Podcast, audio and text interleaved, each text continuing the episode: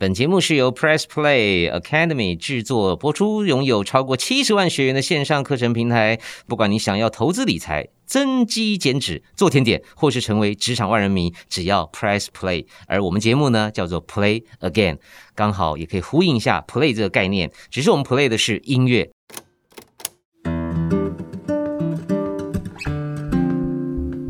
欢迎收听 Podcast Play Again。今天再次的按下你的 Play 键，你会发现到好多你已经收藏的歌曲当中，有许多的闪亮巨星在当中哦。大家好，我是陈俊昌，我是黄子佼。是的，很多的大明星在闪闪发亮之前，都有一些些过往的故事哈。呃，最经典的，比如说像郭富城曾经是伴舞嘛，嗯，那还有很多的歌手在出道之前，真正有机会发行自己的单曲或专辑以前，都必须先经历过一个呃，比如说帮忙贴包裹啊，呃的那个邮票啦，写地址啦。你要讲阿哲哥了，对不对？你每次都会讲到张信哲，黄韵玲也做过这样的事啊，周华健也是啊，对呀，其实他们是一个学长、学姐、学弟的概念嘛。黄韵玲先做，然后他升级了，接下来换周华健做，周华健升。级了，换张信哲做，全部都是跟滚石里面的小弟小妹。是，但是如果说跟音乐有关系的话，那当然就是说在前辈的歌里面去帮忙合音。在唱片的出版顺序来讲的话，我们会发现到，好像在他们自己的专辑还没发行的时候，就在别人的作品当中已经出现。但推算一下，也许制作期呢就已经开始啊，隔壁间呢，或者是这些创作人呢就玩在一起了。也对，也对。哦，我们先说大家现在已经很熟悉，原来 L A Boys 的跳回送就是伍佰老师在那边。他真的假的？他算 rap 吗？还是在念？他喊的吗？是啊，跳跳跳，吼一送是伍佰耶，吴俊霖哎，天哪！对，因为老实讲，我后来慢慢长大哈，打开一些呃老专辑的那一页歌词本，确实会发现说，哎，这个合音其实是后来的大明星。可是我真的不知道说，那个这么经典的歌，前面在那边喊的是欧巴呢？对，就是当时的吴俊霖。下次我访问他的时候，我要叫他喊给我听。拜托 Q 我一下，我也很想 听，好想听哦，好想重温旧。梦哦，好，这边呢是在喊跳吼一送啊，另外一边 funky 风 funky，焦哥模仿过的梅艳芳的放开你的头脑当中的 rap 词呢，是当时也还没有出专辑的罗百吉。Jerry DJ Jerry，天哪，那个时候我在模仿是在超级星期天吧，然后呃打扮成跟梅姐一样，呃，可是那个时候呢，因为没有没有人可以帮忙，我还记得我自己还要一人分饰两 角，就是我要假扮黑衣人 style，然后去唱那段 rap。是，殊不知人家背后是罗百吉，后来的电音天王哈。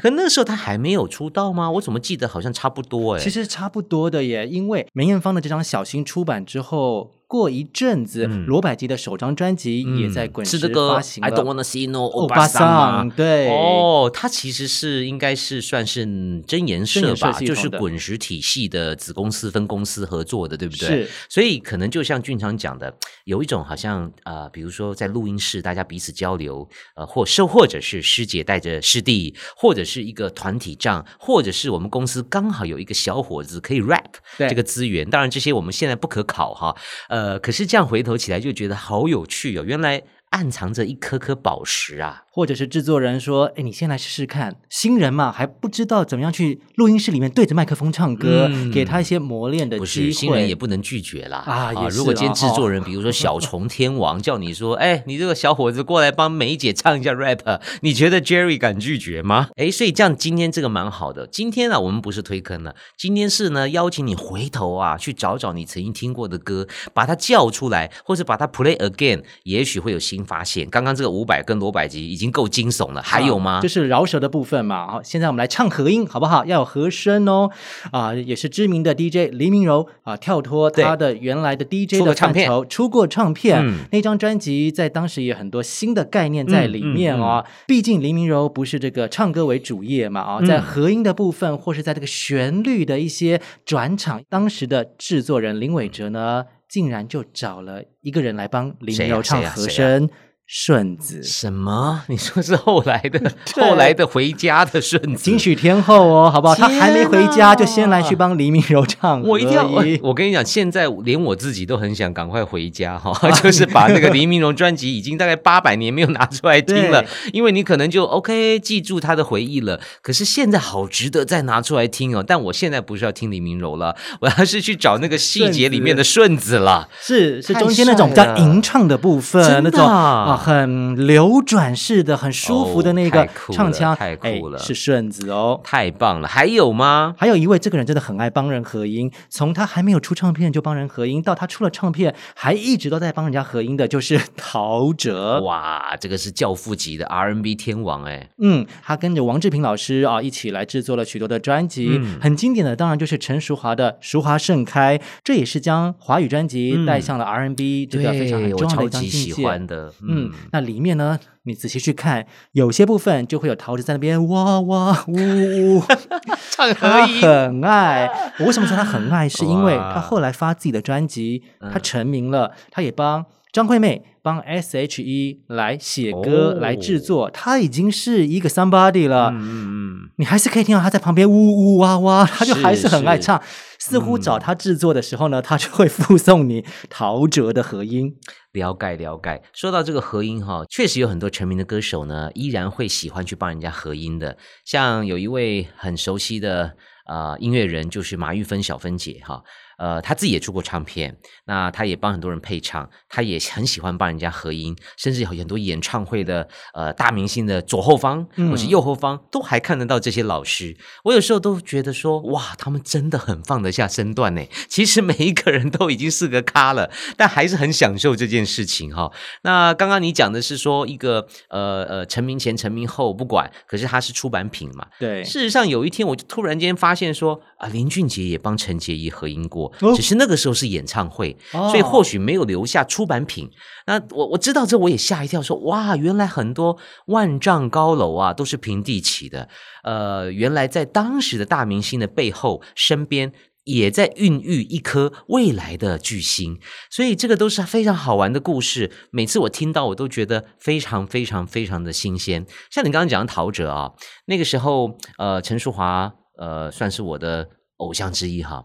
我我我必须讲那一张 R&B 专辑哦，身为歌迷的我当年是有一点吓一跳的，就是你为什么不做一样的东西就好了？因为那可以卖到一百万张，对你继续去当一个都会疗伤的情歌的一个天后不就得了吗？为什么要转换风格？然后慢慢去理解说。淑华姐也想突破自己，然后带着大队人马啦，带了很多钱，就到美国去录音。然后王志平老师就不小心在乐器行还什么地方遇到了 David 陶喆，呃，当然他是陶大伟叔叔的儿子，应该音乐细胞就很强大。没想到就孕育了一张 R&B，可能不是陈淑华最卖的，甚至搞不好还是倒数的。可是对我们这些歌迷来讲，后来反而觉得好经典，好经典。那透过俊昌的分享，你可以再去找出来听。看看哪一段是陶喆唱的，你认得出来吗？这些可能都是超级巨星的原点啊！这也是我们在做 podcast 的目的。在听歌呢，不一定要一直买，你也可以回头去挖好多的故事。该不会还有吧？有啊，我就来讲到前几集，焦哥有提到他现在竞标都还没有标到的李宗盛那一张啊，但不用只听黑 胶啦，不同的 版本也可以。生命中的精灵啊，这绝对也是在百大专辑啊，华语流行的经典啊。以前听歌就是顺顺的听过去，对呀。可是焦哥，你再回去把它重播一次。生命中的精灵一放下去，不是先有前奏那边啦啦啦啦啦啦啦，这是一个吟唱，之后还有再唱到最重要的副歌，只有心中的话，心中的话，心中的话，心中的话，只对你一个人说。对，它有一个叠重重重叠叠的合音伴唱，请大家回去听。怎么了？怎么了？刚才焦哥所唱的那个比较呼应的版本的那个叠唱哦。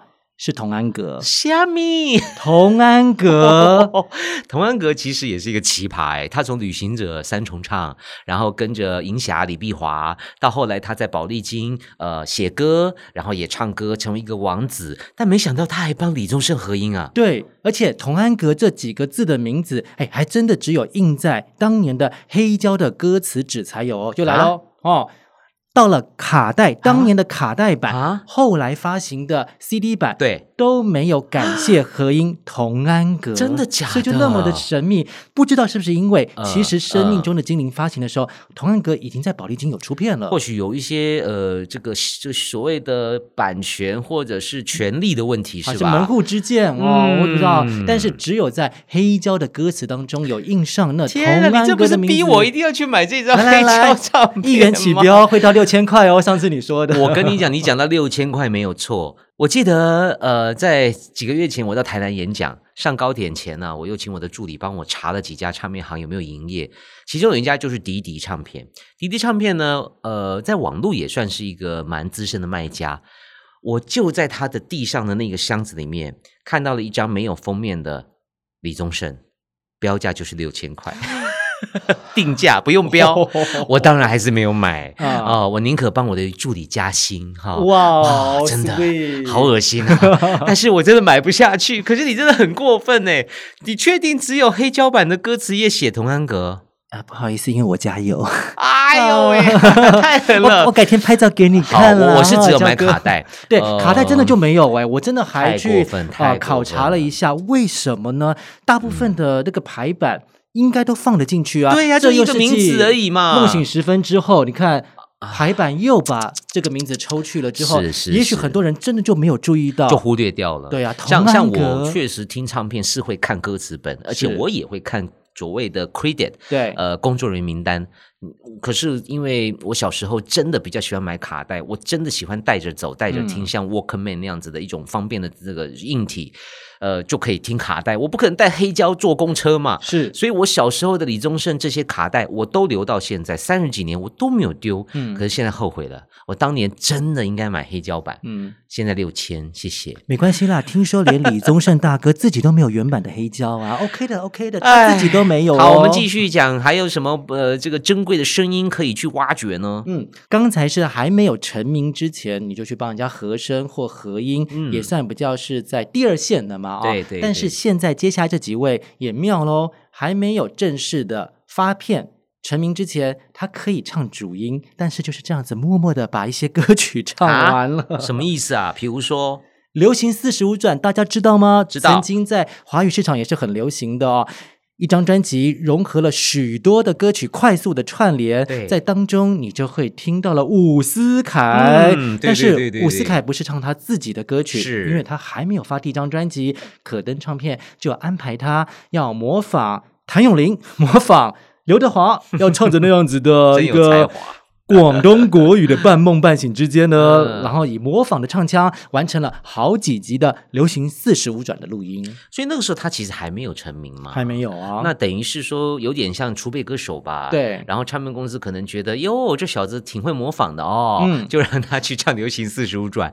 呃，我这几年也在收这一类型的呃黑胶。那流行四十五转是一个时代的符号，因为你在一个组曲里面就可以听到那一年或是那半年最红的。歌对，甚至你还可以回头听，看看有没有伍思凯的影子，因为他都变成别人了。哎，以前第一次听的时候，真的会觉得说，哦，好像好像哦。哎，可是现在真的，我就再倒回去听，可能我们更加的认识小五哥歌声的特质。现在放啊，就是伍思凯啊，已经不是谭咏麟，你会刘德华了，本尊浮现在眼前，浮出来了，浮出来了。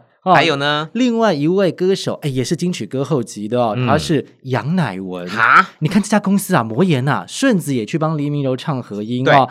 杨乃文自己默默的独唱完了一首歌曲，是收录在 D M D M 他们的专辑，就是《爱上你只是我的错》。嗯，那首歌曲最后有一个。女生的独唱版本，另外两个人也没有来加入哦，就给他默默的唱完了一个 acoustic 的版本，那就是杨乃文。哎，如果你这样讲，我当年可能以为就是 D M D M 的女主唱的另外一个版本，殊不知竟然 vocal 是另外一个人，就是杨乃文，还没有成名的他，而且他也没有在封面上，什么逻辑啊？他又不是那个团的，哎呀，然后就放在人家的专辑里面，不知道是不是都是林伟哲来这个想办法的一些计划，从黎明柔让顺子进来，D M D M 里面呢有杨乃文，对呀，可是你放在人家的专辑里面，然后。唱人家的歌，然后不同的版本，然后也没有挂名，就是也没有特别去彰显，对，太酷了，这好想找出来听哦。大家可以再把它，现在数位应该还可以听得到 D N D 啊这个团体哈。最后一个这更妙了，它也真的没有名字，嗯，也是一个台语的翻唱，有点像流行四十五转这样子的专辑哈。他也是金曲歌后哦，谁呀？黄以玲姐姐，我知道，我知道，她可妙了嘞。她那个那个什么 X 什么 X 先生 Y 小姐，所以 Y 是以玲的 Y 的意思吗？哎，不知道，搞不好是。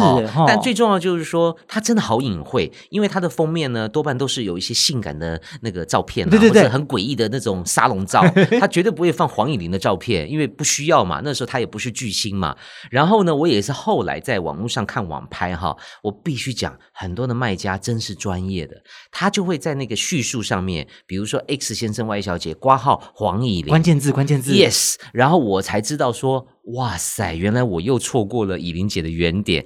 但是反过来讲，有一些卖家他可能到现在为止都还不知道那是黄以玲，那就不要再讲了啦，快点去标！你现在讲了，对对，他就会打开电脑，把它又再加关键字下去啊。是是是，你到时候如果有兴趣要收藏的话呢，一定要记得去去找一些。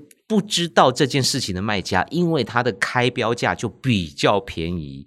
那有一些知道的呢，嗯，他的起标价就比较贵。而且我记得他当时还有卡带版，也有黑胶版。对，而且呢，我记得这个 X 先生跟 Y 小姐不止一集，对不对？好几集呢。然后还有卡带版跟黑胶版。好，欢迎大家任君选购。那我也再补充一个，是我前阵才知道的。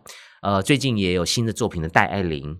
大家对她熟悉的原点应该是，比如说对的人啦之类的，对吧？维京唱片时代的，Virgin 的那时候。后来有一天他说，其实他曾经出现在赵永华的专辑，他曾经跟赵永华合唱一首歌曲，但当时他是默默无闻的。现在你可以回头去找，你家里有没有滚石发行的赵永华精选集？就在里面就有一首戴爱玲出道成名前的原点。或者是你在黄韵玲的歌里面听到的粤语，可能是周华健讲的；你在陈淑华的某一首歌的前奏听到一个好像也在跟他呼应的和声，那也可能是周华健。这就是我们今天想提醒大家的：你家里的收藏可以重新再听一次。当然，这些呢相对可能容易找一些，更难的就是不断的改名字的一些大明星，真的把我给搞惨了。哦，拜托各位卖家，关键字把它下下去好吗？哎呦，许多现在也是天王天后重量级的，也可以说是歌坛的前辈哦。他们经历过不同的时期，改名字，不知道是当时是不是希望哎运气比较好啊，专辑比较会卖啊。但不论他们是用本名或是用后来的名字，都奠定了他们在乐坛非常重要的地位。所以当然买啊，当然就收啊。我要讲哦，改名这件事情，我也是透过许多网络卖家的提醒哈，才慢慢发现。不久前，我曾经 PO 了一篇文章，就是呃，告诉这个宇宙，我还有哪些唱片还没买到。其中有几张呢，呃，就跟不同的名字有关系。比如说郑金一大哥，他以前叫郑俊义，哈。那曾经他出过一张什么东京公演的实况的黑胶，我是在何启宏老师的收藏看到。我人生到目前啊，都快要半百了，我也就看过那么一次。我在每一家店、每一个网络拍卖商城都没有看过那张唱片。我现在怀疑是何老师自己印的，哎呦，来骗我的，没有开玩笑。确实，我有收藏到郑俊义老师的《八鬼侠士》录音带，但是呢，我就没有机会看到那一张所谓东京公演的黑胶。我当时就在脸书上，好像是跟宇宙许愿，时至今日还没有圆梦。但是我有其他的呃幸运的地方，像我就买过凤飞飞以林倩这个名字出过的一张单曲，收录在歌林唱片的合集，还有李翊君他。以李华林这个名字呢出版过的侠士录音带，在去年我去呃易君姐的演唱会当嘉宾的时候，我还特别在那里开箱，在舞台上放给所有人听哈。呃，当然呃，我想包括易君姐自己都很惊喜，因为她也没收藏，在市面上非常非常的难找。呃，那个时候她在。唱片公司也刚开始起步，呃，用他的李华林的名字，呃，也还没红，没想到改名叫李翊君，就真的红了。可是对我来讲，就会觉得说，那才是他的原点嘛。就像方季韦，呃，我也一定要去收藏叶纯华，那也是他的原点。呃，哎，这样说起来改名很有用哦。叶纯华专辑、李华林专辑，金将都没钱。对啊，郑俊义也不红，可是一改郑俊义，一改方季韦，一改李义军就红了呢。哎，这个改名字，常常大家也会想到说，是不是要找大师来给予一些指点？什么时候改名可以让你的运势更旺？哦，这一位家里就有大师喽。哦哦，我还看到前阵子焦哥，你也带着黑胶去找他签名了。哇，我看到了龙千。玉姐姐，对，我对对，我就问她说，开心的捧着她自己的黑胶，那画面很感人呢。因为因为后来才发现，原来以江玉琴这个名字，她出过好多张，然后呢，才发现说龙千玉的时候更红啊。我当时追星交出来的系列，我也就问她了这一题，呃，她也就告诉我，其实名字早就准备好了。可是就像俊昌讲的，什么时候改也很重要。他家里有一个厉害的高对，家里就有这个很会算的，不要随便改。不要在不对的 timing 改，所以他偏偏就先用江玉琴出了几张，到了一个可能是良辰吉时吧，适合的年份吧，他就转成龙千玉，也就真的红了啊！这也是一个很经典的案例。他在两个时期都出过很多张的唱片，因为像郑俊逸也好啦，或者是呃李华林也好，叶纯华都没有出太多，很快就改了，很快就红了。呃，江玉琴、龙千玉算是一个蛮特别的案例。对啊，他早期的阿密特跟阿妹这样子两种不同的音乐路线，那不一样啦。人家阿妹是红了之后，他要搞一个分身，就像苏打绿变于丁密，是那是因为被告嘛，对不对？所以才要改，那是不得已，好吗？哎，还有很多的案例都非常的有趣哈。呃，你还想到了谁呀？怎么能够不提到前几集我们也有讲到的苏君丽呢？哦，我们说苏君丽的 solo 收录在《第一种声音》的合集极为珍贵。那么，其实，在《一样的月光》或是说《搭错车》的原声带出现之前，在新马的宝丽金体系当中，你就会看到了苏芮以苏君丽的这个名称参与了，也是有流行四十五转那种感觉的大的 mega mix，还有自己的 solo 的歌曲。如果你是苏芮的忠实粉丝的话，那当然苏君丽年代的歌曲你怎么能够错过？对，那个叫做齐唱系列，对，后来也发行了 CD 版，所以现在要去收集其实蛮容易的。不过我觉得苏姐真的很特别，因为不断的不断的去找寻根源。才发现他曾经以 Julie Sue 就出过了一张黑胶唱片，然后呢又以苏君丽来唱国语歌、粤语歌，然后呢又变成苏芮，所以这是一改再改，也是呃让我们这些收藏家挺痛苦的哈。呃，再来我也想到了另外一个案例呢，就是张秀清。张秀清也蛮特别的，他曾经在呃发片的过程里面呢，不断不断的有一些变化。在他十几岁就出过一张专辑，而且是国语歌，也是我到现在还找不到、买不到的哈。然后呢，他后来就把张秀清的“清”改成呃三点水的“清”。啊，清澈的清是，然后也没红。后来呢，把张去掉，清改回来叫秀清啊，也没红。后来还是叫张秀清，慢慢到掐展就就红起来了。所以我在收集这些呃唱片的过程也是好痛苦哦，到现在还没有齐全那个小张秀清，拜托哈的老天爷 让我有机会圆梦吧。如果没有记错的话，张秀清改来改去的那个时期都在飞林唱片呢，也没有跳槽哎，就是。同一家公司，老板就跟说啊，不如改一下，拿回来，信拿掉，又再拿回来，就是经过这样子的一个阶段的张秀清，哎，对，呃，嗯，当然了，这不是个案。啊，even 是我们很熟悉的呃蔡依林啦，其实也改过名字，不过她是改完名之后呢，呃正式出道就红了。还有一些人是蛮有趣的，是他的原点哈是英文名字啊，比如说郭靖，郭靖在早期福茂的一些唱片原声带里面，他就是用英文名字跟大家见面。后来呢，唱片公司终于帮他算好了是吗？然后就取叫郭靖，才正式出个人的专辑。所以你如果硬要去找啊，真的很多你家里面的 CD。呃，卡带黑胶，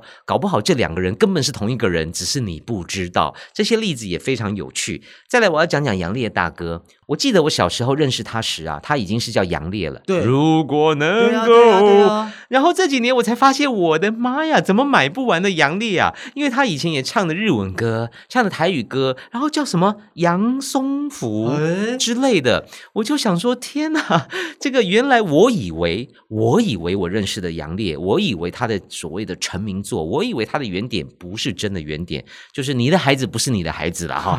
就原来经过不断的挖掘，才发现哦，这些明星哦，其实在呃成名之前，都经历过很长的一段奋斗期，然后才有机会成为大明星。而且好多都是唱日文歌的耶，像之前你想要买的那个二姐江蕙的，对，日文歌的一种演唱，似乎是成为这些我们的。天王天后大哥大姐有一段期间当中，他们都会尝试的歌曲出版路线。嗯，像那个时候，呃，在网络上看到二姐的日文专辑，好也有趣了。她也不叫江蕙嘛，叫江淑慧。哦，那这也是一个改名的案例。呃，二姐从江淑慧改成江蕙，有草字头，没有草字头。那么这些，如果你能够全部收集完的话，我就恭喜你了哈，祝福大家哈，真的很不容易。再来呢，我要讲一个案例哦，都发生在蔡正南大。大哥所创办的艾丽亚唱片，哈。一个呢，就是各位很熟悉的冰音的那个天后哦，秋凤 蔡秋凤姐姐。其实蔡秋凤当时在艾丽亚也出过几张专辑，但是她在一开始的时候是跟傅正辉呢做男女合唱的一张唱片。然后当年呢，她叫韩语啊，韩国的韩，下雨的雨。我后来知道这件事情的时候，我超级开心的，因为完全不知道她竟然也改过名字哈。另外一个叫陈昭雄，你猜猜是谁？这听起来好像是第六号。要投票给他的那种感觉，他是陈雷啦，啊嗯，然后呢，你知道我当年看到这张唱片的，呃呃，当下哈，真的是很崩溃，因为价钱好贵好贵哦，它可能是我买过最贵的一张唱片，你相不相信？你六千块的李宗盛都不买了，可见一定比他高喽。嗯，可是因为我就觉得说，天哪，陈雷的原点太少人知道了，我必须把它抢下来。不过。几个月之后呢，线上就有比较便宜的。哎呦，哎呦，我非常的我心里揪了一下。但是反过来讲，现在此刻你听到这 podcast，你要回头去找陈昭雄、艾丽亚发行的专辑，可能也找不到了。所以它不是不是价钱的问题，而是买一张少一张，买一张少一张。或许呃，下一个网友确实比我幸运，可能比我。嗯，当年标下的价钱，嗯，差了两倍三倍，他买到了。可是现在你要再去买，可能真买不到，而且他也不太可能去复刻成所谓的 CD 啊，或者是呃数位上架等等。嗯，我还是觉得勉强算值得啦。所以总而言之，下次你如果看到韩语啦、陈昭雄啦，不要怀疑，他们都是后来的大明星。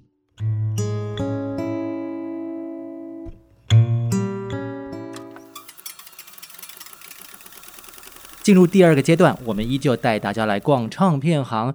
今天开出来的名单，哎，焦哥，我们好像比较走小而美的路线了。曾经我们介绍过，像成品大型的连锁，有四十几年的九五乐府，像今天我开的这一家。我一开始的时候，其实替他有点担心。他不是开在热门的商圈，而且是在中山区，在新安街。它叫做 THT，嗯，The Hidden Track。是的，那如果有买 CD 的朋友们就知道哦，这实体的年代，所谓的隐藏鬼啊，明明背面可能写说只有十首歌，你第十首听完，你多放一下，可能多放个三十秒或是一分钟，哦呦，又多了。一首歌曲，这是所谓的隐藏鬼，常常是唱片公司或是歌手要带给乐迷们的一个惊喜。以这样子的概念，老板呢就开了这家唱片行。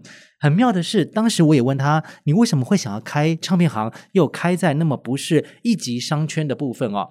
他讲啊，以前在乐器行打工，其实是很喜欢音乐的，但生了儿子之后，就觉得总要开一个店面。好好的经营，也许以后呢就可以传给儿子，他长大了之后可以继续的经营下去，他也不用担心。他讲完的时候，我还觉得我才替你担心呢。开唱片行，你现在这样子的世道，对呀，你还要传给还要传承给孩子，不要吧？对，我也想说不要吧，改去开那个手机壳的店哦，搞不好比较有机会。包膜也不错，对呀。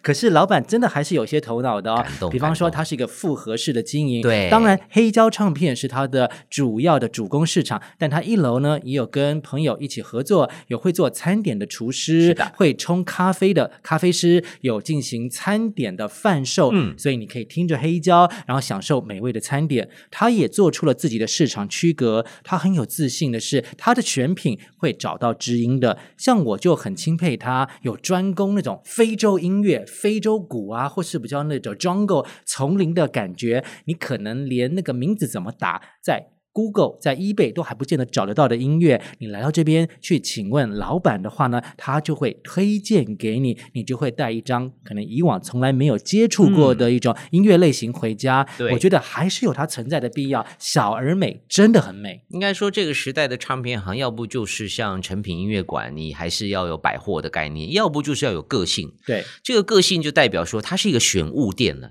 它不再是包山包海。你不要走进去一开始就说有没有 Lady Gaga。他可能会翻白眼，他就是卖他想卖的唱片。可是反过来，你就要相信他。像我去那里，我也不知道怎么挑，我就问老板说：“你有没有适合我的？比如说，我不喜欢太吵的啦，或是我喜欢有个性的啦。”他就可以告诉你哪几张，哪几张。然后所有的歌手的名字，你可能都没听过，你不要害怕嘛。或许可以试听，或许可以相信老板的眼光。我也很喜欢这家唱片行，The Hidden Track。嗯，接下来换我啦。是，你讲到独立个性小店哈，咱们到台南去走一走。两年前我到台南呃呃旅行的时候，我就有一个目标，就是乱小唱碟。两年后我又去台南，发现他搬家了。他从一个小巷弄呢移居到一个非常诡异的大楼。这个大楼是一个商办大楼吧？或许也有住家。呃，里面呢包括呃那些呃所谓的铁窗花都很特别哦。而且你要注意哦，铁窗花不是放在外面哦，铁窗花是放在里面呢。啊，哎，我坐电梯上去之后，电梯打开，哎，奇怪，室内怎么也有铁窗花？然后呢，这家店呢，现在变成复合式了。它与一家独立选品店叫做盛气楼合体了。啊，那里面卖了很多二手的音乐 T 恤啊，或者是呃玩具公仔啊，甚至是呃比较另类的日本的艺术家，像横尾中泽啊的海报啊。哈，我当时就买了一张丁小雨的海报回到台北，扛回高铁的那就是那家店。然后它有很多很多的呃属于我们那个时代，简单讲就是昭和时期的 style 的东西。那同样的，你千万不要进去跟他说，老板有没有卖 PS Five？你可能会被瞪，你可能会被赶出去哦。然后营业时间也非常的诡谲，你最好打个电话先去问一下。那合体之后呢，乱小唱碟的货呢，依旧是非常的迷人，跟两年前一样。它多半是日系的唱片，而且整理的非常好，而且价格非常公道。同样的唱片，你在别家。台中的啦，台北啦，可能都要多一百块。可是我就发现乱小唱碟，从我上次去到现在，真的是佛心来的。有很多我们那个时期非常向往的巨星，呃，或者是天团，呃，都比较有个性的哈，呃，都卖的相对便宜。甚至呢，我发现有些搞不好比日本的卖家卖的还便宜，那很经济实惠的，所以非常值得去挖宝。有兴趣的朋友，大家记得搜寻盛气楼，你就可以找。找到两家店，一次在公寓里面逛到两家超酷的店。